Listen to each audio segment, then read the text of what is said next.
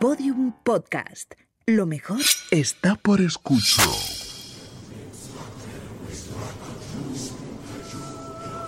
Elena, el país de los horrores. Con Elena Merino en Podium Podcast.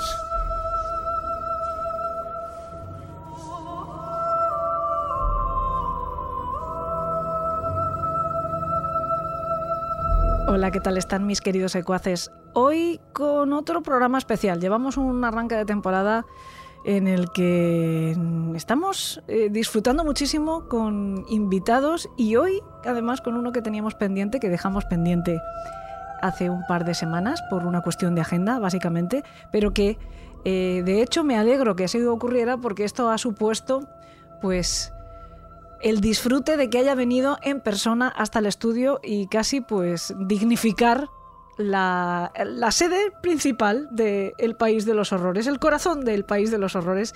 Un buen amigo, como digo, además, eh, que viene a enseñarnos, como siempre, que podemos disfrutar de su presencia y de su compañía. Pablo Vergel, ¿cómo estás? Oh, Bueno, Elena, un placer estar aquí. El privilegio, el honor es mío. Que el que se dignifica y el que, se, el que ha sido bendecido hoy ha sido yo al entrar aquí. Que por cierto, tengo que decirte que me recriminaron que no había ido a tu programa. Es que estoy, estoy muy mentirosa. Tengo que decir que estoy muy mentirosa. Eh, debe de ser que estamos en la decimotercera temporada. Yo decía, me río yo de la mala suerte, me río yo de la superstición. Bueno, pues se está tomando la revancha, porque creo que llevamos como cuatro o cinco programas desde que hemos arrancado y llevo cuatro o cinco mentiras. De hecho, tengo que desmentirme de nuevo a mí misma porque anunciamos un evento el día 27 y tengo que decir que se retrasa el día 17 de noviembre. Empecemos por ahí, pero ya retomaré ese tema un poco más adelante. Y es cierto que anuncié eh, que venías eh, y de repente te convertiste en Manu Carballal, que tampoco está mal, ¿eh? Manu no, Carballal no, tampoco está mal. Pero bueno, por, por un asunto de agendas no cerré contigo el día, me da culpa absolutamente, no cerré contigo el día y cuando te llamé, oye Pablo, ¿qué? Eh, ¿Grabamos? Me dijiste, estoy, no sé dónde estabas, además de viaje, En Madrid con don Tomás Hijo. con don Tomás Hijo, ¿ves? Encima, encima provocando, encima, Encima echando sal, a la herida. Sí, sí, Pero, encima eh, dan- dando envidia. Tus secuaces entendieron que yo no había querido ir. Oye, ¿por qué no has ido Pues al no, programa no. de Elena? Y yo digo, pero por favor. Que eh, mis secuaces- Nada más ni lejos de mi intención. que mis secuaces me echen a mí toda la culpa. De momento, la única que está contando unas mentiras como panes soy yo. Eh, carrera en política inminente, entiendo. que ya te vas a- Pues mira, vamos a hablar de un tema que tiene algo que ver con... ¿Cómo te gusta el tirar al monte? Tiene algo que ver, ¿no? Sí, no sí. exactamente, no, no sé si le podemos llamar mentira, aunque también está muy relacionado con las fake news, que no dejan de ser bulos, Las bulos leyendas. posmodernos, si quieres, tiene mucho que ver con, con la posverdad, con esta era en la que estamos viviendo, que a mí me resulta tan sumamente incómoda, que es esto de valorar mucho más las emociones que los hechos a la hora de narrar un, un hecho, lo que haya ocurrido. Da igual la verdad, ahora ya eso no importa, sino cómo te haga sentir eh, lo que te cuenten. Y con eso nos vamos a que con esa parte del relato nos quedamos porque eso, pues al final, para lo que sirve básicamente es para manipular, ¿no? Y es eh, yo que soy vieja escuela, pero de verdad, eh, pues es la antítesis de lo que nos enseñaban en la facultad. Eh, te, machacaban continuamente con lo importante y difícil y prácticamente imposible que es el tratar de transmitir la información con objetividad, pero que era el, el máximo objetivo que debía de tener un periodista y ahora resulta que la objetividad es algo que no interesa para nada, todo lo contrario, hay que ser subjetivo y hay que transmitir emociones, que era lo primero que tenías que borrar de, de tu código deontológico a la hora de, comunicar. Pero bueno, mm, resulta que todo esto, pues al final, como, cualquier, com- como en cualquier otra etapa de, de la realidad o de la forma de contar la realidad, pues eh, llegan los listos, los analistas. He de decir que muchas veces analistas y listos que son sociólogos, Sí, sí. somos como el un- presente. Somos un, un gremio deleznable, como bien sabes. Bueno, no te preocupes, los Bueno, periodistas pero no estoy- somos siempre Estoy hablando más. con una periodista, o sea que no, no- no me siento... No pasa nada. No me siento... Pero es verdad que al final, pues los sociólogos saben de qué manera analizar todo esto. Se ayudan muchas veces también con los analíticos, los anali- analistas informáticos para construir eh, pues todo eso que llaman después eh, fake news que se transmiten a través de, las redes sociales, con el algoritmo famoso, etc. Todo esto está relacionado, pero hoy nos vamos a algo mucho más básico que ha existido desde siempre y que simplemente, pues al final lo que se hace es eh, cambiar algún ingrediente de la receta para utilizarlo en los tiempos actuales. Y que es, por lo tanto, perfectamente vigente, aunque existe desde, no sé, se tienen noticias desde la Edad Media posiblemente. Bueno, desde que nace la escritura ya existen, ya existen registros de lo que podríamos llamar, mm, has hablado de fake news, podemos hablar de bulos o de líbelos o de acusaciones que se hacen con una, con una intención eh, casi te diría política. ¿no? Eh, Como antes te comentaba, eh, uno de los libros que, que estamos que estoy traduciendo y preparando para editar para el año que viene, te doy una primicia, se llama Leyendas que cobran vida de Bill Ellis. Y el libro de Bill Ellis empieza diciendo una cosa que a ti te va a encantar porque conecta con lo que acabamos de decir, que es decir, contar una leyenda, eh, él lo que dice es un acto eminentemente político. ¿no? Ajá. Eh, quieres decir que tú Que vas a querer que es definir, definir la realidad de una manera que a ti te va a interesar, vas a querer tergiversar una serie de cosas. Y además de una manera civilina, eh, porque la leyenda, como bien sabes, eh, conjuga elementos de ficción, de no ficción, de realidad y no realidad. Lo hemos visto recientemente.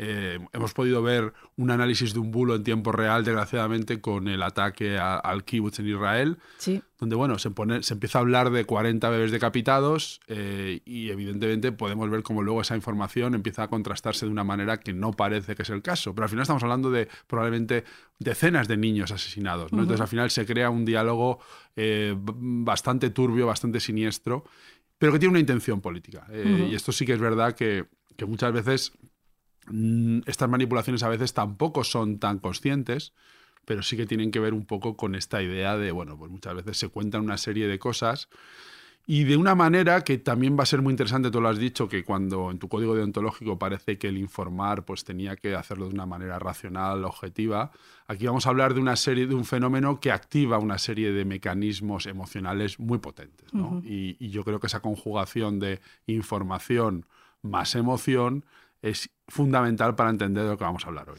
Vamos a hablar de algo que ha existido también, como decimos, des- desde Sí. siempre, que ha existido de manera espontánea, pero eh, que también se ha convertido en un arma política que hoy por hoy se utiliza eh, continuamente, continuamente. No, no nos vamos a meter tampoco en terrenos espinosos ni, fan, ni No, no, a, fango. a mí me gustaría puntualizar una cosa que en España, yo no sé en otros países, pero en España es un equívoco permanente. Cuando decimos algo político, tiene que ver con la idea de relaciones sociales y de Sí. poder, no partidista. O sea, Exacto. cuando decimos algo político, yo no me estoy refiriendo a que este sea de un partido o de otro, Ujú, sino estamos hablando de definiciones de la realidad que van a interesar a un grupo o a otro.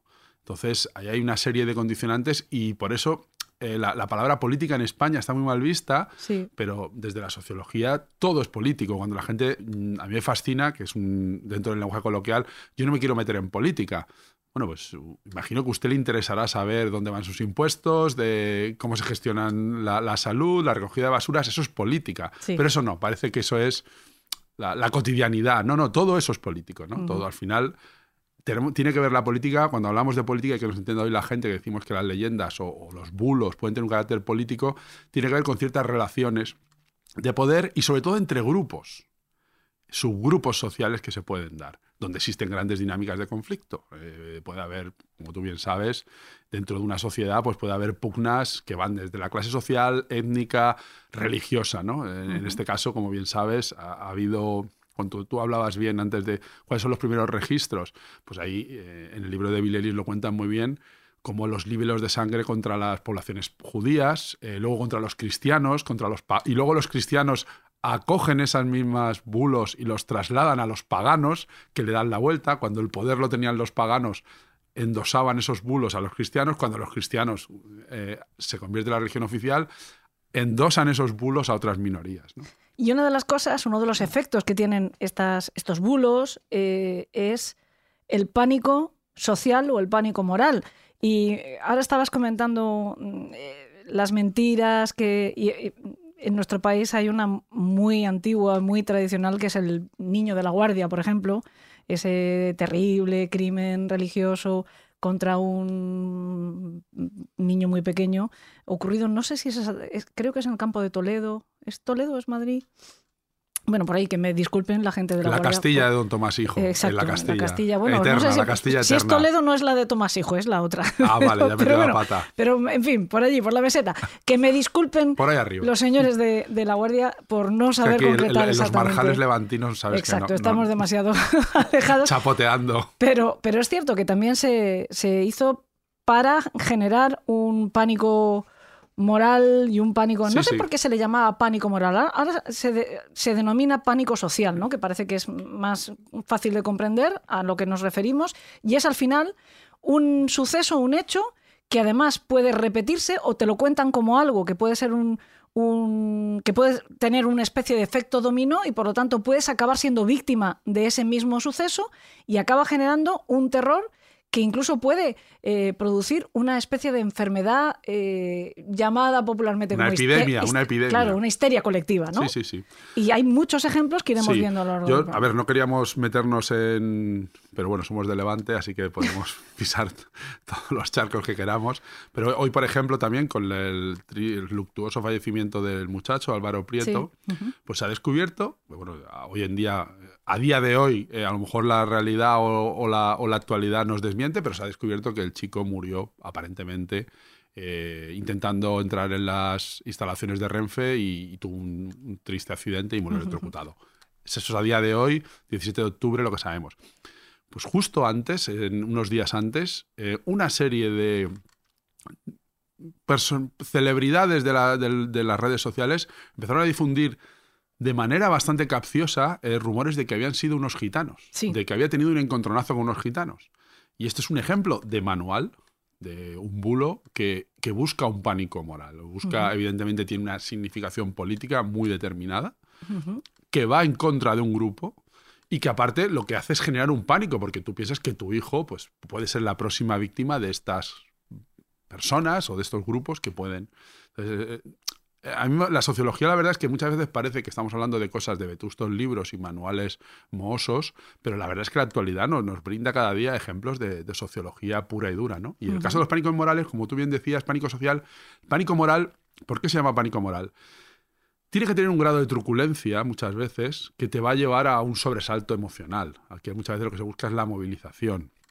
Y esto, eh, bueno, dentro de los estudios de, de quien ha estudiado regímenes como el nazismo el fascismo el comunismo totalitario, siempre se buscan una serie de, muchas veces, de, personas eh, o de grupos que puedan cristalizar un poco eh, ciertas eh, ansiedades sociales, ¿no? Y entonces muchas veces se acaba acusando a cierta gente de hacer, bueno, pues todo tipo de tropelías, ¿no? Que lo que buscan es un sobresalto moral, ¿no? ¿Cómo pueden hacer estas cosas, ¿no? Lo hemos visto con cómo pueden decapitar a niños, ¿no? Lo- los terroristas, ¿no? Entonces, eh, el, pánico moral siempre va a tener ese punto.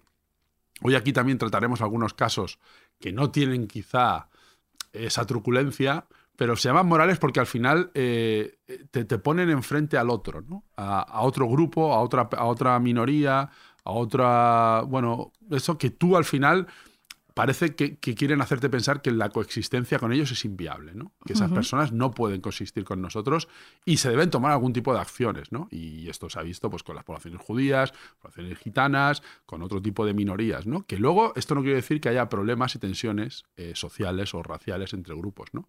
Pero esta idea del pánico moral siempre va a tener esta componente del sobresalto, ¿no? De, de- de romperte un poco los esquemas de este, de este bueno, de- de- de esta gente capaz de hacer este tipo de cosas. Pero también es eh, un ejemplo, el que yo he puesto antes, ¿no? El del niño de la guardia, es un ejemplo que también nos demuestra que eh, de como manual- de herramienta. manual también. claro. Y que como herramienta política, volvemos a utilizar la palabra en el mismo sentido una y otra vez, em, también eh, se remonta a. Pues bueno, pues. Sí, sí, sí, siglos. Desde que existe Sí. la escritura existen los bulos. eh. Efectivamente. ¿no? Por eso también la idea de posverdad es un poco. Es un poco. A ver, a mí me parece que eh, la posverdad siempre ha existido. De hecho, la, la- la realidad humana, como dice algún autor, requiere de ficciones permanentes. No, no- en el mundo en el que vivimos nos tenemos que refugiar en ficciones, que estas ficciones son pues la idea de que vivimos una democracia, la idea de que vivimos una sociedad justa. Sabemos que son ficciones. Sí. Sabemos que no. Es un universo, como diría nuestro querido amigo Gabriel Gómez, que es una frase que a mí me gusta mucho, el universo fagocitario está en permanente acción, ¿no? Pero sí que es verdad que nos refugiamos en esas ficciones. Lo que yo creo, y eso tiene que ver un poco con tu con lo que tú has comentado antes a nivel personal, que es un poco la etapa que has vivido, yo creo que en el siglo XX hubo un delirio de que la verdad podía aflorar, ¿no? Hubo una especie de paréntesis, yo creo que hubo ahí, podemos hablar por qué, y hay una serie de razones Muy incluso... corto, ¿eh? Un Sí, delirio un- muy corto que me debió de pillar a mí justo. Sí, que en- hubo una aspiración a la verdad y a la objetividad. Porque y- justo fue terminar, o no, todavía estaba estudiando, y bueno, pues tenemos el zambombazo, que también genera un pánico eh, social bastante contundente. Tenemos el zambombazo, estaba yo en segundo de carrera de, de Alcácer, ¿no? Del crimen de Alcácer. otro- Y, y adiós, lo de intentar contar la verdad también. Sí, bueno, eh, pero incluso más allá de, de- de la crónica negra, yo creo que sí que hubo un punto en el siglo XX de que se pensó que se podía aspirar a la verdad. Yo creo que todo el mundo sabía que, bueno, eh, pues eh, quien conoce bien la historia de los medios, pues sabe, por ejemplo, por qué se empieza la guerra de Cuba, ¿no? Que- Que, ya pues, tenemos, No, no estoy segura si la gente lo sabe bien, ¿eh? ¿no? No- Como, como, porque además sería, sería Un algo... ataque de falsa bandera, la prensa da a entender que España ha atacado. y bueno, Sería es- muy interesante que eso se estudiara a fondo, pero, pero no estoy yo segura si la gente lo tiene claro. ¿no? Bueno, bueno, que pues- está ahí ese individuo que parece que eh, Hertz, planea, ¿no? so- sí, Hertz, parece que planea sobre todos los acontecimientos luctuosos de, de esa primera, mm, bueno, casi todo el siglo XX, que es Hearst. Sí, sí. Pasa un poco como con Hoover. Vaya dos, tenían que ser Sí, amigos no, seguramente. Al final, lo- esto suena muy Noam Chomsky, pero al final los medios, y esto es una cosa que, bueno, mucha gente lo denuncia desde la izquierda o desde la derecha, pues que siempre están diciendo que los medios trabajan para el poder. Pero evidente que sí. Sí, Es que además- sí. Lo que pasa es que el poder, le- yo creo que hay, que- hay que romper un poco el monopolio del poder. Le da igual que poder, ¿eh? No, no, hay, el hay, hay poderes y contrapoderes. Está el Estado, está el poder económico, están alternativas al, al- políticas que tienen unos engranajes mediáticos. Pero bueno, si, si quieres vamos hablando un poco de... Yo creo que tus secuaces esperan que nos sumerjamos un poco en, en latitudes más de crónica negra, ¿no? Sí, y sí, sí. ver un poco algunos casos eh, que, bueno, antes llaman- me han llamado mucho la atención y a mí yo quería ponerte sobre la mesa. He dicho que muchas veces eh, la actualidad nos ofrece grandes cosas. Y había una cosa que me llama mucho la atención, Elena, del mundo del misterio, de la crónica negra, que muchas veces analizamos muchísimas cosas que pasan por nuestras vidas o pasan por tus micrófonos y luego no, le- no echamos la vista atrás con cierta distancia. A mí me parece interesante recuperar algunos temas. Es una cosa que, mira, por ejemplo, nuestro amigo Manu Carballal hace muy bien, con David Cuevas también muchas veces, es volver a los casos. ¿no? Hay, que, hay que volver a los casos que pasan tan fugazmente que, bueno, parece que, bueno, ahí, ahí están, ¿no? Y a mí hay una cosa que, me, que ocurrió el verano pasado que me llamó mucho la atención y fue la, la epidemia de, De pinchazos. de pinchazos y acusaciones. Que yo no estoy segura si ha pasado, porque de vez en cuando todavía oyes a alguien como queriendo, pues también, mira, me acuerdo también de algo que utilizan mucho David y Manuel, que es los, los casos zombie, ¿no? Sí. Pues de vez en cuando todavía hay alguien que dice, "Eh, pinchazos, como, venga, que Ah, reviva. y, siempre otra va, vez". y siempre va a haber, siempre va a haber, pero no constituyen ya un pánico moral. El pánico moral se produce el verano pasado, cuando de repente eh, no, no te sorprenderá a una licenciada en periodismo que esto se produzca en verano. No, no, no. Evidentemente. Una, una serpiente de una verano. serpiente de verano, que es literal, eh, una definición literal, y se produce en un momento de cierta sequía de noticias donde, bueno, pues evidentemente pues eh, había una, no, habría ningún, no, no había nada que eclipsara y esto pues fue cobrando vida. ¿no? ¿Y, Ujú. y qué, cómo, qué ocurre? Pues de repente, como bien saben tus oyentes, en zonas, en discotecas y zonas de fiesta de toda España, se empiezan a producir acusaciones y denuncias de personas que dicen, de chicas en particular, que han sido pinchadas y que después se sienten intoxicadas y que, bueno, todo esto parece ser que podría seguir un plan de personas que se dedican a drogar a mujeres para luego forzarlas, que hay que decir que es una tipología de crimen que existe. No, estamos hablando de, de una abducción extraterrestre, que eso sería de mi dominio, pero... Ese sería del que vino, No, pero yo siempre lo he dicho. lugar. la Claro, no, eh, cuando yo siempre a veces bromeando con Paco Pérez Caballero o contigo, siempre digo lo mismo, es que el problema de los ovnis es que yo si tengo que demostrar una abducción extraterrestre o investigarla, primero tengo que demostrar que existen los extraterrestres, ¿no? Claro. Eh, vosotros por lo menos partís de cosas que son bastante más tangibles, ¿no? Entonces, evidentemente sí que se han producido muchos casos de intoxicación y de abusos y agresiones sexuales a personas que... Lo que pasa es que el- el- la forma de suministrar Claro, la droga no es, curiosamente, a través de un pinchazo, ¿no? No existe ninguna droga. Pero fíjate, es que no, no No, no, no, pero es que ya veremos, luego te vamos a hablar de que el pinchazo sí que viene de lejos. Sí, sí, el sí. viene- el efectivamente. viene de lejos. De hecho, yo eh, recordaba antes, antes de que empezáramos a grabar, que estábamos eh, hablando eh, un poco superficialmente de- del tema que íbamos a tratar a continuación. Te decía que yo recuerdo, cuando yo era pequeña, que ya existió como un adelanto de este pánico, una oleada de pánicos, de pinchazos, y que de vez en cuando a lo largo de mi vida, que ya, es- ya, es- ya empieza a ser larguita, ya, yo Sí. ya me puedo sentar en la mesa de los sabios. Prefiero decir que es una persona experimentada. pero Bueno, yo, yo procuro decir que en la mesa de los sabios no de los ancianos todavía.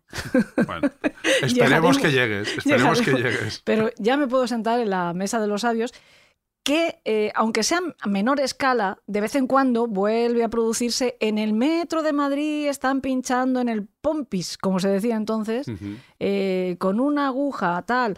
Cuando se produjo toda la, todo el terror mm, tremendo del SIDA, por ejemplo, Sí, sí, sí. de otra manera, Bueno, es que de hecho de eso luego comentaremos. De también, otra manera también había, de nuevo, un pánico social enorme con el tema de las jeringuillas infectadas que se decía que estaban escondidas en los parques, que estaban escondidas en la playa, que tuvieras cuidado.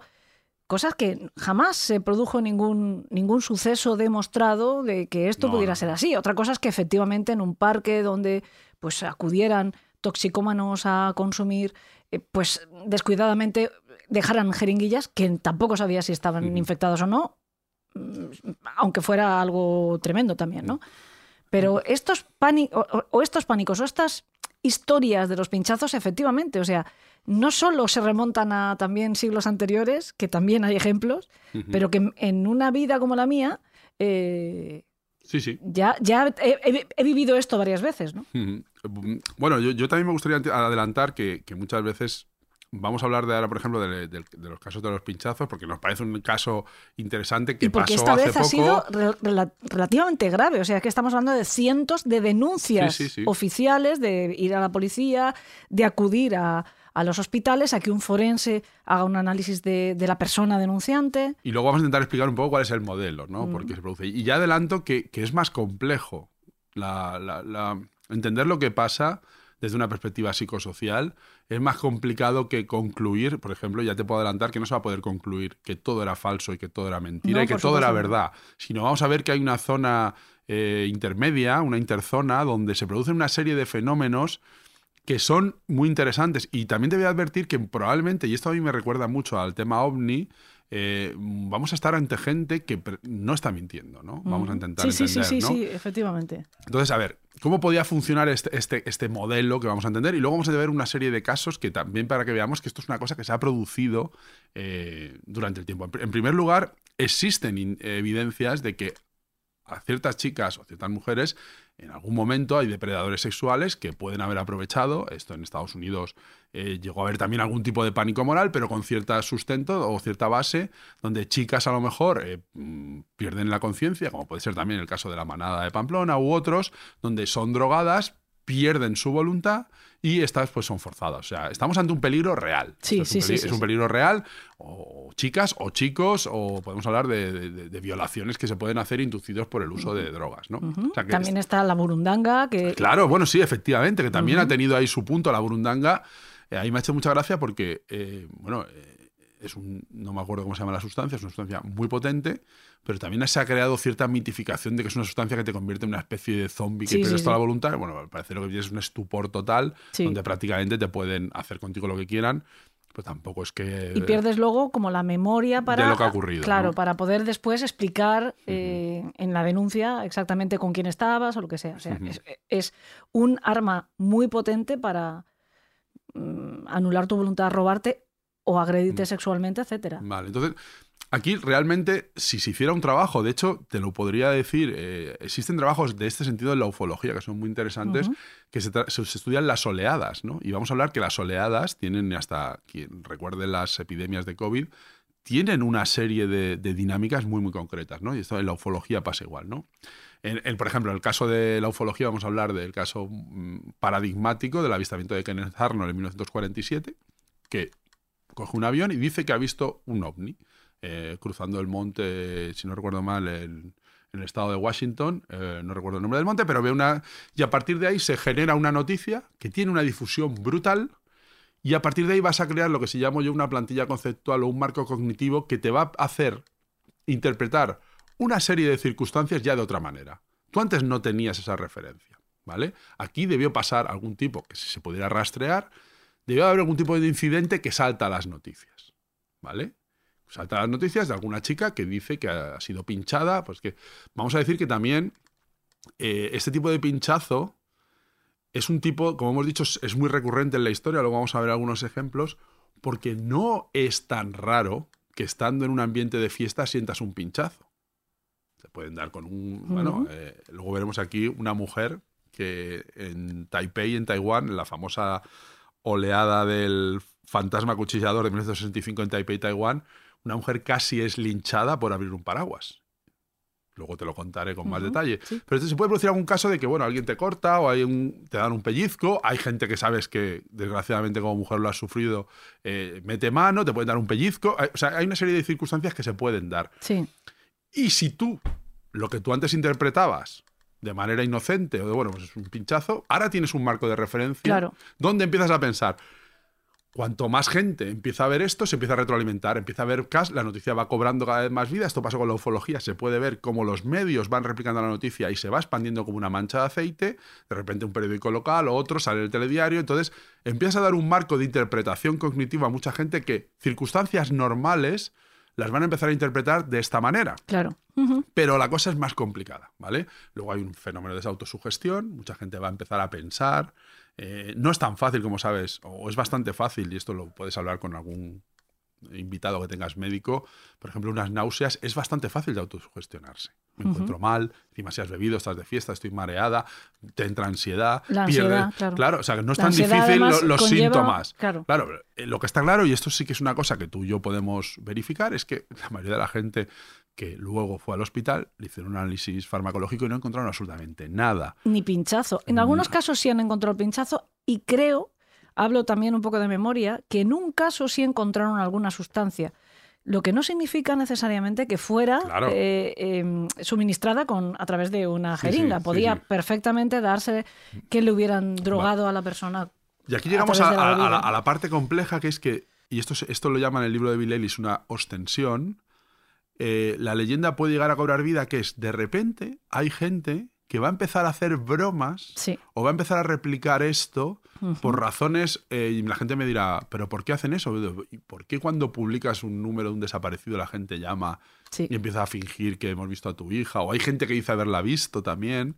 Sí, Eh. Bueno, pues se va a producir una réplica social del evento. Entonces, hay gente que realmente a lo mejor le pinchan. Pero evidentemente es un pinchazo de...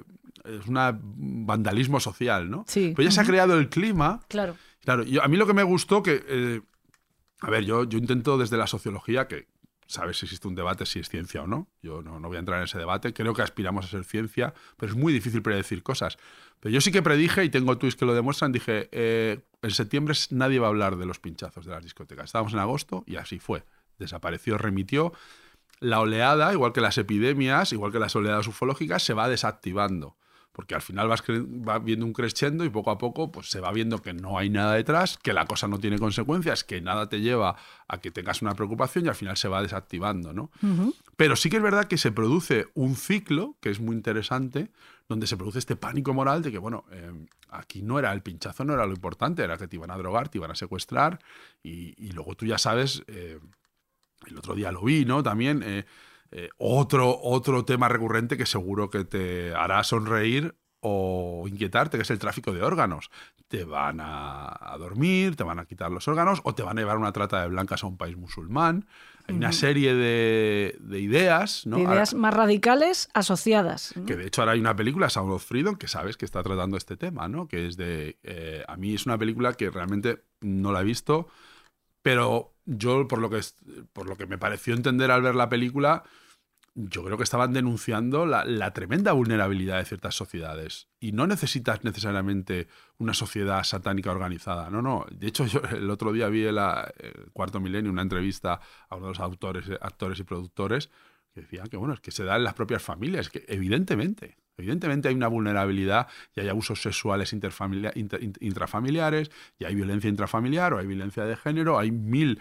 Pero no necesitamos precisamente para explicar eso que exista una secta trabajando, ¿no? Este Entonces- es el tema de siempre. Este, es- este Sí, precisamente que a es el ti, tema a de ti siempre. veo que te, Sí. te galvaniza, te galvaniza, ya te erizas como, como un gato cuando Sí, se ve. Porque, Sí. porque sabes que no hace falta, tú eres de la navaja de Ockham, muchas veces para explicar ciertas cosas no hace falta tanta. ¿no? ¿Y sabes por qué, además? Pues porque el- los pánicos morales al final pueden tener consecuencias muy graves. Más allá de que eh, se esté señalando a personas mm, cuya inocencia es todavía eh, vigente mientras no se demuestre lo contrario, ¿no? Y quedan manchadas para siempre, queda su nombre en entredicho, tienen que sufrir el acoso de, de muchas personas a través de las redes sociales, que eso está muy mal. Pero cuando te encuentras con, por ejemplo, un crimen como el de Godella, que de acuerdo que está implicada una persona que tiene eh, sus facultades mermadas porque padece una enfermedad mental, pero que al final eh, la causa del asesinato de esos dos niños sea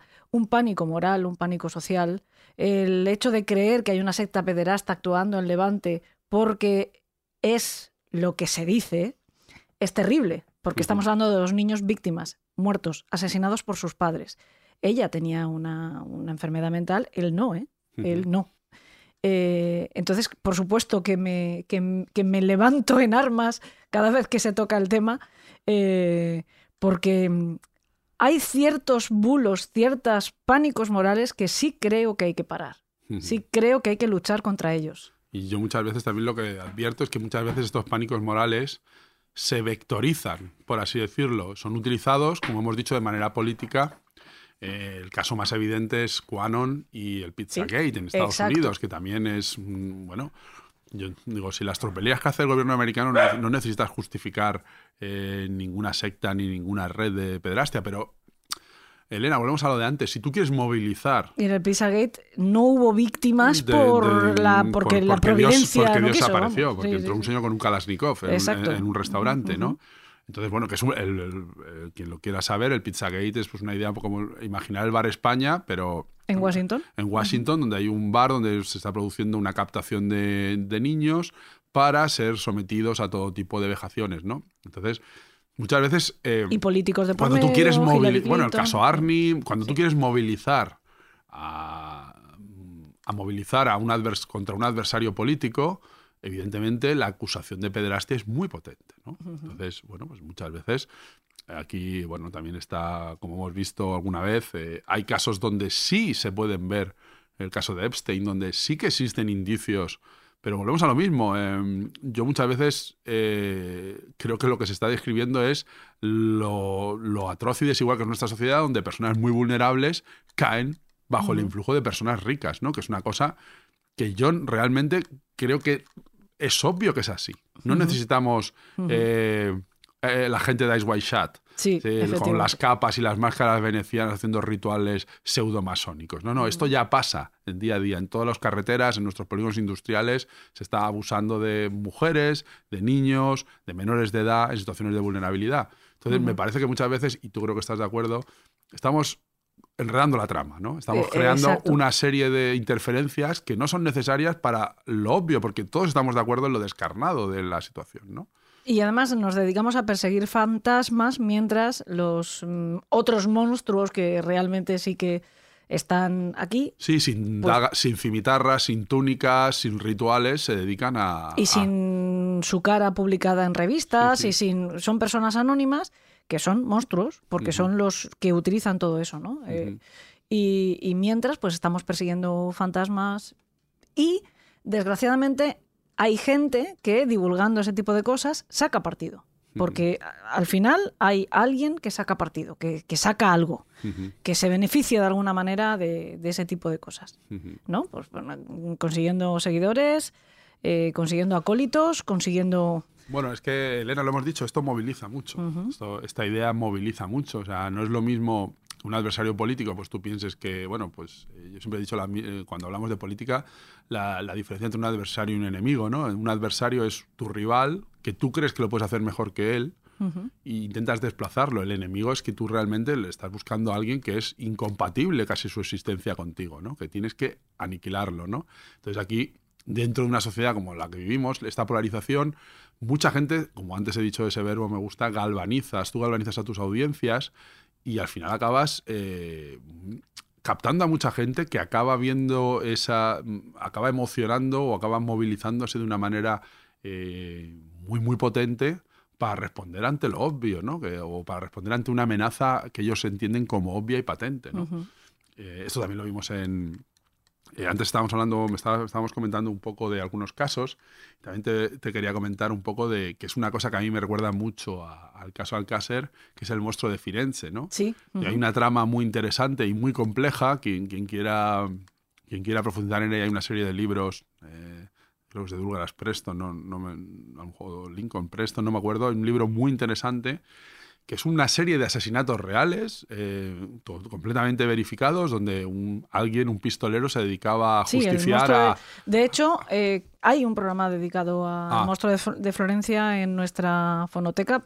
mm, 500 y pico programas de que, no, no. hemos hablado ya. Ya, y el monstruo de Florencia es uno de los casos que tratamos hace no sé cuántas temporadas. Claro, pues es un caso evidente que, que- que- que evidentemente no es atroz en sí, pero de repente... es un zodíaco, una especie de zodíaco, sí. podríamos decir. Ujú. Eh, más críptico porque Sí, no... Y más brutal Sí, también. sí, sí, Ujú. y, y de hecho más, más letal, porque tiene, no Sí. sé si 12 o 14 Sí, sí, víctimas, sí. ¿no? Y entonces tú vas viendo, hay una serie de capas que se empiezan a añadir que este autor inglés le llama la dietrología, lo dietro, lo que hay detrás. Como que a la gente no le parece lo suficientemente atroz lo que ocurre. O sea, ya hay un tío ajusticiando y eh, desterrojando Mutilando, pistolas, eh, mutilando a las víctimas, haciendo barbaridades, y empiezan a hablar de no, de que está conectado con estas figuras, siempre hemos hablado antes fuera de micro, ¿no? Estos médicos con que parece que siempre tienen algún tipo de aire de ario nazi, ¿no? Que salen también en el caso de Humo, la mano cortada, siempre aparecen por ahí, casi parecen ya una especie de Gregor, ¿no? Que se genera, ¿no? Esa especie de mm, figuras mefistotélicas. También hablan de masones, además todo muy un- todo muy atrezado, ¿no? Una Ujú. mansión al lado de un lago donde se han producido una serie de. Poco recuerda los chalés de Alcácer, ¿no? Esa serie de Sí, una- sí. gente poderosa que luego también responde, a mí responde a una realidad. Esto me recuerda mucho a. No sé si conoces a David Icke, Sí, sí. que, que hace, una, hace una lectura de, bueno, de que el mundo está sojuzgado por una clase dominante y esta clase dominante son reptilianos Sí, sí, sí. y que está todo, hay un sistema global que tiene sojuzgado a la humanidad, dices, si quitas a los reptilianos, estás describiendo el capitalismo global. O sea, no necesitas meter más y más capas de, de exotismo, ¿no? Pero a la gente, como que es una sal y pimienta que le acaba calando más. Y en el monstruo de Florencia es igual, que es un- hay una serie de al final, el propio autor acaba siendo imputado, o sea, porque le, le- le acusan de, de encubrir, de que, bueno, pues el tío pues, escribiendo pues estaba en contra de esas teorías tan disparatadas, decía que él ha- había una la pista sarda que llamaban, no sé si recuerdas, ¿no? De Cerdeña, de una familia de migrantes, bueno, había una serie ahí de, de elementos y tal. Y bueno, pues la, la gente ya buscando pues una serie de contubernios, altos cargos par- de, partidos políticos, jueces, médicos, gente de mucho poder, ¿no? Que es un poco una... un- yo creo que muchas veces es una crítica a la que mm, vamos a responder muy bien, ¿no? Porque realmente existe una clase dirigente que nos tiene, que tiene mucho más poder que nosotros, ¿no? Que nos tiene sojuzgados, ¿no? Pero que muchas veces me sorprende cómo estos pánicos morales acaban despertando una serie de, como tú has dicho, de fantasmas que no sabemos muy bien si están ahí, ¿no? Mm. Sí, pero que, que no deja de ser muy peligroso cuando se despiertan porque puede eh, agravar mucho la situación y, y generar nuevas víctimas que no tenían por qué serlo, ¿no? Que este es el, este es el gran problema.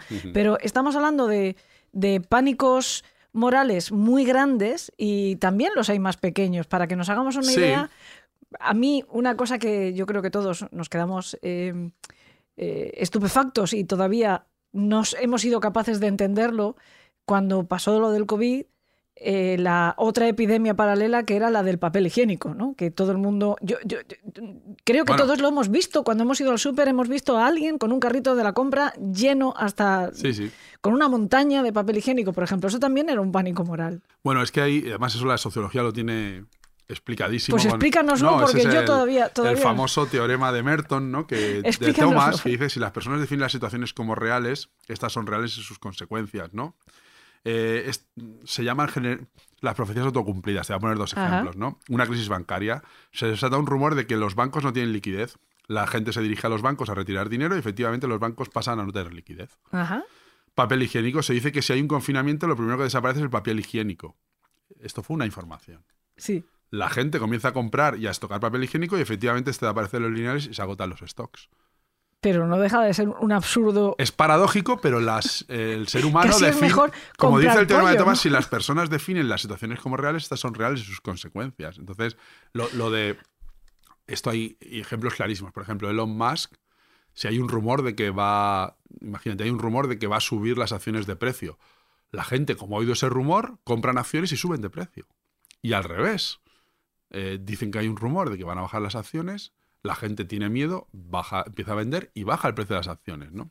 Entonces te- tienes un claro ejemplo ahí Sí. de cómo en la... la... bolsa funciona muchísimo. Sí, sí, esto. de hecho, no, lo no. vemos continuamente en series. Bueno, es que en la, en la bolsa, y esto la gente que ha jugado a bolsa, yo he tenido la suerte la- y la mala suerte de jugar a bolsa, hay dos motores fundamentales, que es la avaricia y el miedo.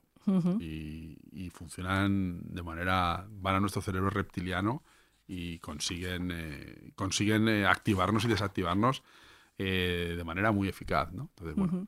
Pero a mí me gustaría, para que veamos un poco, volviendo un poco al tema de los pinchazos, cómo es un tema que tú muy bien has dicho antes, que ya viene de lejos. ¿no? Entonces, eh, me gustaría hablar de lo que te he dicho antes del fantasma acuchi- Ah, sí, sí, acuchillador de Taipei. Sí, ¿no? que, es además un- tiene un nombre muy. que yo le llamo, me gusta le llamarlo como pánico acechante, ¿no? Y es el 4 de mayo de 1956 en Taipei. La prensa recoge una serie de testimonios de gente que dice haber sido atacados por alguien que aprovechando las multitudes les clava un cuchillo y sale huyendo. Esto, vuelve, volvemos a lo mismo. Si pusiéramos, si nos pusiéramos a hacer arqueología de medios, seguramente encontraríamos que hay una noticia gen- que genera el, los de lo- el- el pánico moral de los pinchazos del verano pasado en España. Ah, Debe haber algún tipo de información. De hecho, creo que también, ahora no lo recuerdo bien, no sé si venía importado desde Francia, que también a veces hay contagios y las leyendas y los bulos emigran y saltan de país a país, ¿no? Eh, esto se, parece que se lleva produciendo desde hace semanas y lo más preocupante, parece tener fijación con los niños. En el pánico moral, un indicador absoluto de que puede haber un elemento de pánico moral es la presencia de niños. La víctima infantil. eh, nos activa de manera Sí. eh, brutal. No es lo mismo decir, como hemos dicho antes, no es lo mismo decir que jamás ha asesinado a 40 personas que estaban en una rave. Ya ves tú los pobres que tenían que ver, que decir que ha matado a 40 niños. Y ya si te dicen que han decapitado a 40 niños, ni te cuento. ¿no? Esto es un activador y un movilizador brutal. Volvemos a lo mismo. Esto no quiere decir que se- no se produzcan barbaridades contra los niños. Sí, sí, se sí. producen. Se producen. Pero si tú quieres armar un buen pánico moral, como puede ser el Satanic Panic y el caso McMartin y las famosas denuncias contra abusos de niños, pues, eh, los niños van a ser jugar un papel fundamental. El pánico se instala en la ciudad y comienzan a aparecer más casos de niños con pequeños cortes que podrían ser víctimas de este fantasma atacante. ¿Qué niño no se corta o tiene heridas? Entonces, por eso te decía que el pinchazo, que estamos ante una situación que puede mezclarse mucho con una situación cotidiana, ¿no? Un corte, pequeño... nadie murió con el fantasma acechador de Taipei, ¿no? Entonces, los padres preocupados comienzan a dejar salir a los niños de casa. Ya se puede crear un pánico moral con consecuencias reales, ¿no? La policía comienza a tomar cartas en el asunto y trata de esclarecer qué ocurre al mismo tiempo que le ruega a la prensa que sea más rigurosa, porque se empiezan a publicar y circular ciertas historias muy exageradas. Ya se ha desatado el pánico mediático. ¿Por qué? Y tú lo sabes bien. Porque una vez que has generado una demanda de información, si tú empiezas a publicar sobre el pánico mediático, van a comprar más periódicos. Esto también se vio en la ufología. Si tú querías que compraran tu periódico, tienes que publicar noticias de ovnis, porque la gente está esperándolas. Los rumores comienzan a extenderse y diversas interpretaciones toman cuerpo que nos recuerdan y nos, nos son muy familiares a, a los casos del sacamantecas. Alguien está acuchillando a los niños para robarles la sangre y hacer rituales satánicos malévolos. También se llega a hablar, esto te va a encantar, que se trata de infiltrados comunistas. Aquí pu- puedes ver, eh, a todo el mundo le puede caer, ¿no? Sí, sí, sí, Eh. En algunas culturas y en algunas sociedades el, el mal, el El mal malo, absoluto era el comunista, Bueno, ¿no? en la nuestra no hace tanto. Sí, sí, bueno, ya sabes que es comunismo, libertad, ¿no? Sí, sí. Y las profecías comienzan a autocumplirse. Una mujer histérica aparece por un barrio de la ciudad con un cuchillo en la mano. ¿Quién es? ¿Por qué? Pues resulta ser una mujer aterrada que lleva el cuchillo para defenderse. Es- Esta es como decía, que la- la- las profecías autocumplidas, Sí, sí, sí, la gente empieza a generar su propia defensa y acaban interpretándose de manera eh, que puede ser ella misma la... Claro, y, claro. esta- y este es el caso fabuloso que a mí me parece paradigmático. ¿no?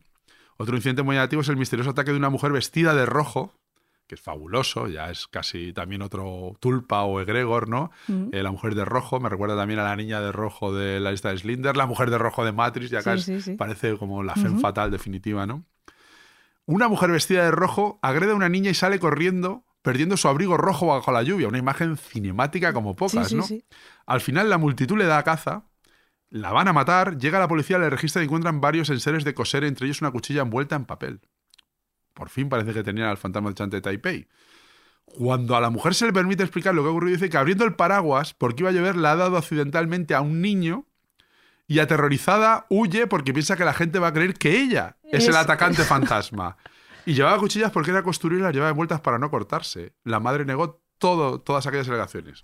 Otro caso de profecía autocumplida en Taipei, ¿no? Finalmente, tras unos días, los reportes desaparecen. Pues te digo que esto. Pánicos morales tienen un soporte mediático brutal. Nunca se encontró a ningún culpable y las ideas, aun siendo reales, podrían haberse hecho de muy diversas formas. Bueno, para que veas luego que se producen réplicas bizarras, en 2014 un ciudadano sin razón aparente atacó a varios pasajeros del metro en Taipei con un cuchillo. Asesinó a cuatro personas y hirió a más de 24. El asesino fue condenado a cuatro penas de muerte. O sea, que vamos a ver, los límites son muy, muy borrosos. ¿no? Entre, Luego se pueden producir gente que empieza a hacer eso, ¿no? Sí. En el libro de Bill Ellis también comienzan a hablar de que en Nueva York en los años 80 había, eh, lo que decías tú, de gente que iba pinchando con jeringuillas con sida. Y evidentemente hubo unos niños gamberros que empezaron a hacerlo. Sí, sí, sí. O sea, que también se puede producir. Luego está también el acuchillador de nalgas de 1870, el acuchillador de Halifax. O sea, que lo de los pinchazos y el acuchillamiento... Sí, en eh, París, el Sí, hay una, hay- forma parte, pero es que al final en una gran ciudad o en una ciudad no es tan difícil. De hecho, has mencionado un personaje, que es un personaje que, que está muy imbricado en la cultura nuestra, en la cultura española, que es el hombre del saco, o el sacamantecas, ¿no? Y el sacamantecas no deja de ser también una leyenda autocumplida, ¿no? Es decir, se empieza a creer que eh, hay individuos que venden las mantecas o la sangre de los niños para curar la tuberculosis y acaban provocando que ciertos individuos saquen las mantecas o la sangre de los niños para... Con, eh, con el peregrino interés de... Exacto. Y- o- e incluso... otro, otro ejemplo, Elena, de autoprofecía autocumplida. Efectivamente. Y en España, pues tenemos muchos, desgraciadamente, muchos ejemplos de hombres del saco de verdad y de mujeres del saco Sí, sí. que asesinaban niños por un pánico eh, social que era la, la creencia absurda eh, de- en esta superstición. ¿no? De hecho, en San Vicente tenemos un caso.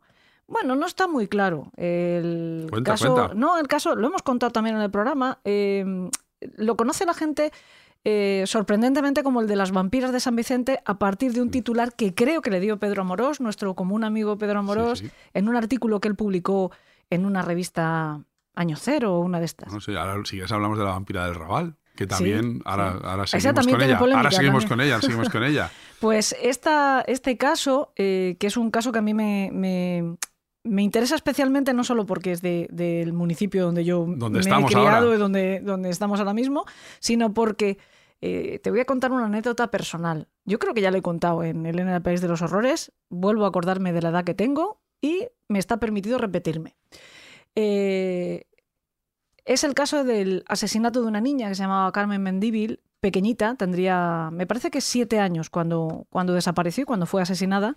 Y esta niña eh, acompañaba, se acompañaban mutuamente ella y mi abuela todos los días a la escuela. Eran entonces escuelas, te hablo del año 24, 1924, escuelas donde niños de distintas edades eh, Sí, sí. iban todos a la misma, a la misma aula. ¿no?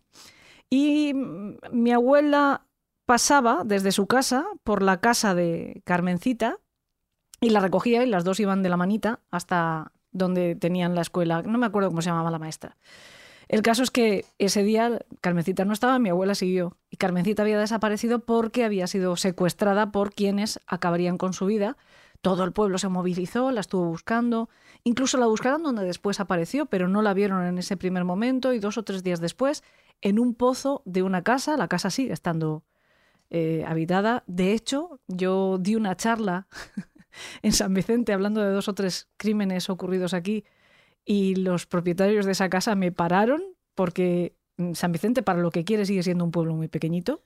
Es una ciudad ya considerable, de unos 75.000 habitantes, pero para lo que quiere sigue siendo un pueblo. Entonces yo no terminé de dar la charla y ya habían llegado eh, las informaciones de lo que yo había contado los propietarios de la casa que me pararon para regañarme. Porque me dijeron que en esa casa yo había dicho que había brujas. Y brujas nunca había habido. Asesinos sí, pero brujas no. Un poquito de, De- de un, por favor. un poquito de por favor. ¿Cómo se me ocurría decir que había brujas? Asesinos sí, que es una cosa como más digna. Pero bueno, el caso es que a esta niña, según dicen, que nunca se aclaró, por eso lo de llamar las vampiras, bueno, pues es atrevido, es una licencia, efectivamente. Nunca se aclaró lo que ocurría. Al final, es también un ejemplo de cómo se hacía periodismo. Es fascinante leer toda. Yo tengo toda la, toda la prensa recopilada, toda la prensa de los tres o cuatro periódicos que había en Alicante. eh, y luego de los periódicos nacionales que también se hicieron eco de este caso.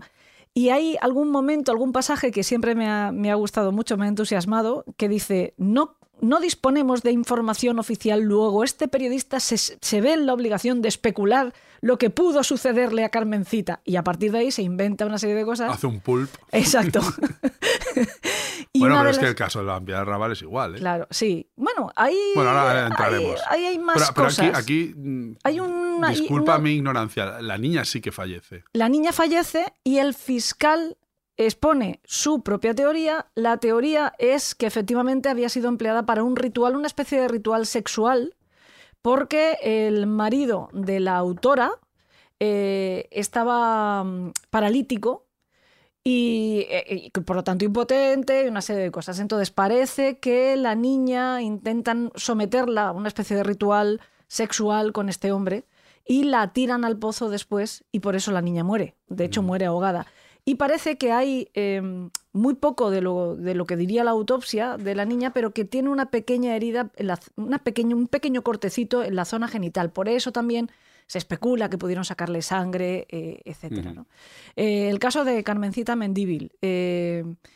Bueno, pues te- bueno, una especie de sacamantecas también, fíjate, sí. aquí mismo, ¿no? A Sí, dos como tú has dicho, la, propia leyenda reproduce eh, réplicas. Claro, porque entre otras cosas las Porque en el momento autoras... que crees que eso es así, Claro, las autoras de esta muerte, que son la, la mujer de, de este individuo que estaba eh, en una situación bastante deteriorada físicamente, y la criada, son las dos eh, cómplices en el crimen, hacen esto emulando un ritual. Emulando, ellas no tienen antecedentes, no son brujas, no tienen un pasado que las vincule a ningún tipo No, de porque- creencia ni de práctica, con lo cual yo deduzco que a lo mejor, eh, sobre todo la criada, que era como de cultura eh, más popular, si quieres, más mm, llana, le debió de decir a la, a la dueña que había una manera. que de- había una manera, que ya la había oído, de- basándose en leyendas. Y de nuevo entramos en las leyendas que cobran vida, ¿no?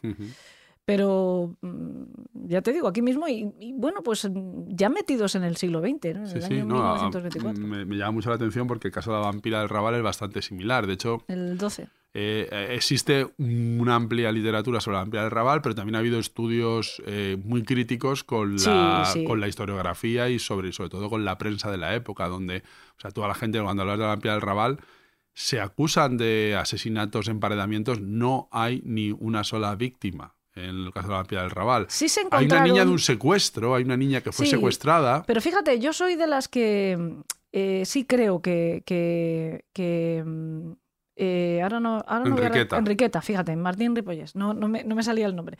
Enriqueta sí fue, yo soy de las que piensa que sí fue eh, una asesina en serie, porque efectivamente hay como dos corrientes de pensamiento, ¿no? Sí, sí. La- los que dicen no existe ninguna prueba, ella fue una víctima también de, de No, un no, eh, sistema. yo creo que eh, sí que existe evidencia de que la niña estaba viviendo con ella. Pero sí, la- sí, que, que a la que encuentran. Pero también las circunstancias son extrañas, porque Sin embargo, tampoco, un estaba, listado, hay- tampoco estaba ella allí esclavizada, sino que llevaba una vida un poco... eh, Sin embargo, sí que hay un listado publicado en varios medios, eh, en ABC. Yo es un caso que, que recogí en el libro ese que escribí hace tiempo, donde aparecen una serie de huesos, eh, tanto en la propiedad, en varias de las propiedades en las que esta mujer había vivido y también en la propiedad del padre. Eh, y también prendas de, vestir de niños. ¿no? A mí, em, Enriqueta Martín Ripollés no me parece nada descabellado que pudiera hacer lo que se dice que hizo, porque encajaría muy bien en un perfil de una víctima, de, de una víctima, perdón, de una asesina eh, por lucro, ¿no? Una mujer que cogía a los niños, por, por el día mendigaba con ellos, intentando provocar la pena, porque iban con un niño que además estaba soñolento. Eso es un método que hemos visto tú y yo, siendo pequeños, Sí, todavía sí. veíamos que había gente que salía a pedir con niños a los que mantenían despiertos eh, durante la noche para que estuvieran tranquilos mientras los utilizaban para la mendicidad. Eh, hasta que, de hecho, las autoridades se pusieron realmente severas con eso, ¿no? Y se, se evitó por todos los medios y dejamos de ver personas pidiendo con, con niños, pero lo hemos visto cuando éramos pequeños nosotros. Eh, después a estos niños, eh, según parece, los explotaba sexualmente en varios burdeles, ¿no? Que es aquí donde se vincula a Carmencita con los hombres poderosos y hay una detención eh, de un tipo que es hijo de alguien muy poderoso de Barcelona y por lo tanto se libra tanto él como Carmencita, como Enriqueta, precisamente para que no se vincule a este chico. Eso cuenta la historia, ya Sí, te sí, digo. sí. Eh, yo, mm, aunque crea una cosa, no me, no, no me eh, encuentro en situación de requete afirmar, aunque yo en su día, cuando hice la, la investigación, la documentación para, para el caso, contar el caso en, en La piel del asesino, en el libro, yo encontré bastante documentación. No me pareció un caso que no estuviera documentado. ¿eh? No, no, lo que pasa es que yo también, mm, eh, no recuerdo el nombre de la autora, el libro que leí, que era una especie de, bueno, de- de- incluso desde perspectiva de género, intentaba Sí, re- sí, de, sí. de construir un poco la, la figura y también mm, acusaba a la prensa de haber hecho un flaco favor al caso, ¿no? que habían Mm. utilizado un tratamiento muy sensacionalista, muy Mm. sensacionalista, donde le habían hab- había una serie de informaciones no contrastadas que luego en, en tribunal tampoco se evidenciaron, ¿no? Entonces, bueno, Mm. al final... Es que ella creo, si no recuerdo mal, no llegó a juicio. ¿eh? No, no, no. no, porque la mataron en la Sí, cárcel sí. antes de llegar a juicio. Sí. Entonces, claro, basándonos, no, nos podemos, no podemos basarnos eh, en eso para mm, desmontar todo el caso, porque no hubo juicio por una circunstancia muy concreta, y es que esta mujer fue asesinada en la cárcel.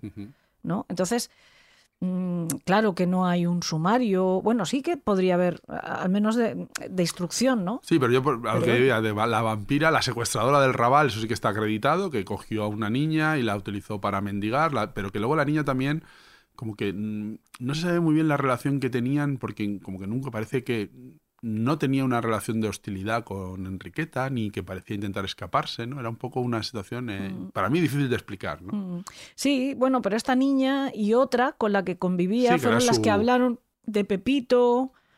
Una de ellas dijo que había visto cómo lo mataron. También te digo, el problema del testimonio de niños, Claro y lo veremos la semana que viene en el caso que contaremos, es que eh, tienen más peligro que una caja de bombas. yo ¿eh? aquí, eh, el eh, Satanic Panic famoso. Sí, aquí te estaba hablando un poco del Satanic Panic y, y mira, por eso hablando un poco de, la, de, de las circunstancias que podemos siempre encontrar en Satanic Panic, ¿no? Dudosas técnicas policiales, testimonios de niños muy pequeños, intervención de supuestos especialistas en satanismo vinculado a fundamentalistas Bueno, religiosos. Permíteme que haga el comentario porque mis perros, ya lo saben los secuaces, Están que interviniendo. tienden a saludar. Últimamente se ponen un poquito pesados. En este caso no es eh, Alistair, que es el que suele decirles algo a los secuaces, ella es Margarita. ya, perdóname, es que es, es imposible eh, disimular este ladrido. Y luego tiene que haber un clima de pánico moral y alto perfil mediático. O sea, todo esto sí. para que funcione tiene que estar muy arropado por unos medios eh, ansiógenos, ¿no? Por así decirlo. ¿no? Yo el, el caso, eh, la ola del Satanic Panic americano, que a mí me parece fascinante, que he tratado muchas veces en, el, en Elena en el País de los Horrores, los distintos casos que se van produciendo a Mm. partir de... que va generando ese sati- eh, Pánico satánico. Gracias, porque he intentado hacer una mezcla de las dos palabras y me he hecho un nudo. Eh, incluso que se mete también en el terreno de la música, ¿no? También Sí, hay sí. unos cuantos programas que hemos dedicado al... al- Sí, los, tres de Memphis, todo esto. Exacto. Eh, me parece al- un, un fenómeno increíble, difícil de asimilar y lo más terrible de todo, que se ha replicado un montón de veces en distintos países, incluido el nuestro, incluido Italia, que es el caso que, que veremos la semana que viene, si, si es posible. Me da ya miedo anunciar nada porque después Te va a salir regular. eh, después me toca desmentirme. Pero se repite, ¿no? Se repite. Y, y- y tiene los elementos que, por lo que, to- lo que hemos dicho antes, ¿no? Ciertos elementos hacen que las historias, cuando las complicamos más, nos resultan más creíbles. Por alguna misteriosa razón. Bueno, ese es el principio de Alan Moore. El principio de Alan Moore, que sé que hay mucha gente que esto le, le pone muy nervioso porque, bueno, Alan Moore, eh, al, hablar de la conspiración, eh, hace un análisis muy, para mí, muy certero que dice que la gente... eh, si has leído From Hell, que te he visto en tu biblioteca, Esta- pues sabes estaba- que, iba, a- iba a que- citártelo, que. Alan Moore eh, está muy curtido, ¿no? Y, y yo creo que él también fue un poco abducido por la historia de Jack el Destripador y hace para mí em, una obra fascinante, ¿no? Que Mm. es From Hell, ¿no? Desde el infierno. Pero sí que eh, él dice que la, la gente muchas veces prefiere creer en la existencia de una agencia o de una entidad maligna que tiene un propósito, porque al final, por muy terrible y atroz que sea, te van a dar una, te van a, te van a dar una explicación a lo que ha ocurrido, que muchas veces aceptar que tu hijo ha muerto o que tu familiar querido ha muerto por puro azar, por una persona que, bueno, has tenido la mala suerte de encontrarte con ella y que ella misma no sabe ni explicar por qué lo ha hecho, ¿no? Es- eh, la gente siempre vamos a preferir La trascendencia. la trascendencia de una hipótesis mucho más arraigada en una especie de, de complot en general que en asumir que la vida es caótica y que, bueno, también esto pasa mucho con temas de salud, ¿no? Hay gente que no acepta ciertos diagnósticos y los achacan a, bueno, es que esto le dio un disgusto y de a partir de ahí, bueno, no, pues no, simplemente esta persona eh, no sabe muy bien por qué, pues ha desarrollado esta enfermedad, ¿no? Entonces muchas veces eh, necesitamos dotar de significado a lo que ocurre, aunque ese significado sea atroz y perverso, pero nos va a dar una mayor tranquilidad. Según Alan Moore, es el principio de Alan Moore, eh, la doctrina Alan Moore de- de- para, a la hora de, de- analizar este tipo de cosas, preferimos que haya un villano malvado. ¿Por qué? Porque nos da una sensación de cierto orden. Hay un bueno y hay un malo. Lo que no podemos soportar es que seamos simplemente víctimas, ¿no? De que alguien coja un coche y fallezca, de que tenga una enfermedad, de que se cruce con alguien y que sea algo tan fútil, ¿no? Entonces, esta es un poco la perspectiva de Alan Moore a la hora. Que también muchas veces los conspiranoicos dicen, bueno, es que esto te sirve para. eh, para desactivar cualquier tipo de conspiración. Y yo ahí sí que digo que yo soy como Robert Anton Wilson discordiano. Digo, no, no. Lo que no hay es una conspiración. Hay 50.000 y se están anulando mutuamente y existe una serie de gente operando en la sombra, unos contra otros, con miles de, con miles de recursos y entre unos y otros están intentando eh, imponer un poco su, su poder sobre otros, ¿no? O sea, claro que hay conspiraciones, pero esta idea de esta conspiración, mega conspiración megalítica, eh, monolítica, que funciona como un engranaje donde todo sí que puedas a posteriori justificar, yo sí que la veo bastante ingenua, ¿no? Pero evidentemente existen las conspiraciones, pero son conspiraciones caóticas donde muchas eh, tienen intereses incompatibles y entre ellas pugnan por, por establecer muchas veces un relato o por establecer simplemente o por adquirir el poder, ¿no? En fin, Pablo, que yo no sé si nos ha quedado algo en el tintero, creo que no, por lo menos. Bueno, de- nos ha quedado este- mucho, pero- Sí. bueno, es que Pero porque quiero volver. eso te iba a decir, pero que esto se tiene que repetir porque, bueno, pues porque es. el- espero que, que nuestros secuaces disfruten tanto como he disfrutado yo de esta charla, que eh, voy a dejarles con un poquito de envidia. No acaba aquí, acaba aquí la parte de grabación. Ahora tú y yo nos vamos a cenar y a seguir. Y La a ver sobremesa. Sí, de paso, pues planificar a ver de qué más podemos hablar próximamente, sin anuncio, eso sí, por si acaso me vuelvo a despistar y no cerro- cierro contigo correctamente la fecha. Pues será un placer volver a tu, a tu redil. Muchísimas gracias, Pablo. Un placer, gracias. Y antes de darles las gracias a ustedes también por su atención, permítanme retenerla un poquito más, porque tengo que hacer otro desmentido a mí misma. Sí, se lo decía al principio del programa y ha llegado el momento. Es que no hay manera de encajar en el carril en esta temporada, no hago más que patinar. Aunque en mi descargo tengo que decir que esta vez ha sido por causas ajenas a mi torpeza.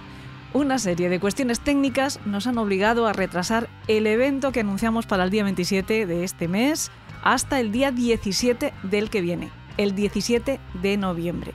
Se trata, por lo tanto, de un simple aplazamiento.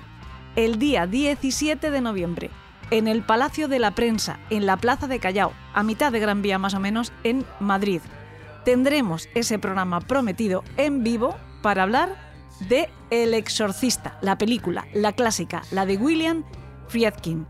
De hecho, será un evento muy completo y bastante intenso porque primero, como digo, tendremos podcast en vivo con invitados que a más de uno les van a sobrecoger con sus experiencias, como el padre Manuel Acuña, sacerdote, obispo luterano y exorcista, que afirma haberse enfrentado en más de 1200 ocasiones al diablo para expulsarlo de aquellos a quienes estaba poseyendo mediante exorcismos. Y también contaremos con Miguel Pastor, presidente de Satanistas España, quien probablemente lo que hará será desdemonizar al demonio. En cualquier caso, tendremos una dosis de vida real antes de poder volver a ver en la pantalla grande juntos esa joya, esa joyaza del cine de terror y del cine en general, que es El Exorcista. Las entradas estarán pronto a la venta, estén por favor muy atentos a las redes sociales tanto del programa como del propio Palacio de la Prensa y de la plataforma Podium Podcast para saber cuándo salen y de esta forma pues poder adquirirlas. Y aunque nosotros no estemos el día 27, en el mismo lugar, en el Palacio de la Prensa, el día 31 sí que tienen una fiestuki que promete y promete de verdad, porque los compañeros de la escóbula de la brújula les proponen una fiesta de disfraces. Una fiesta de disfraces post-podcast, qué palabra más difícil. Post-podcast en vivo, o sea que primero les ven, les oyen y les disfrutan en una grabación especial celebrando sus 500 programazos y después se toman unas copas y sacan a bailar a esos eruditos en la discoteca que tienen en el mismo Palacio de la Prensa. No es broma, es una fiesta de disfraces, es obligatorio ir disfrazados, que para eso es Halloween. En la web del Palacio de la Prensa pueden conseguir las entradas. Y ahora sí, muchísimas gracias por su atención. Hasta el miércoles que viene y como siempre que tengan dulces sueños.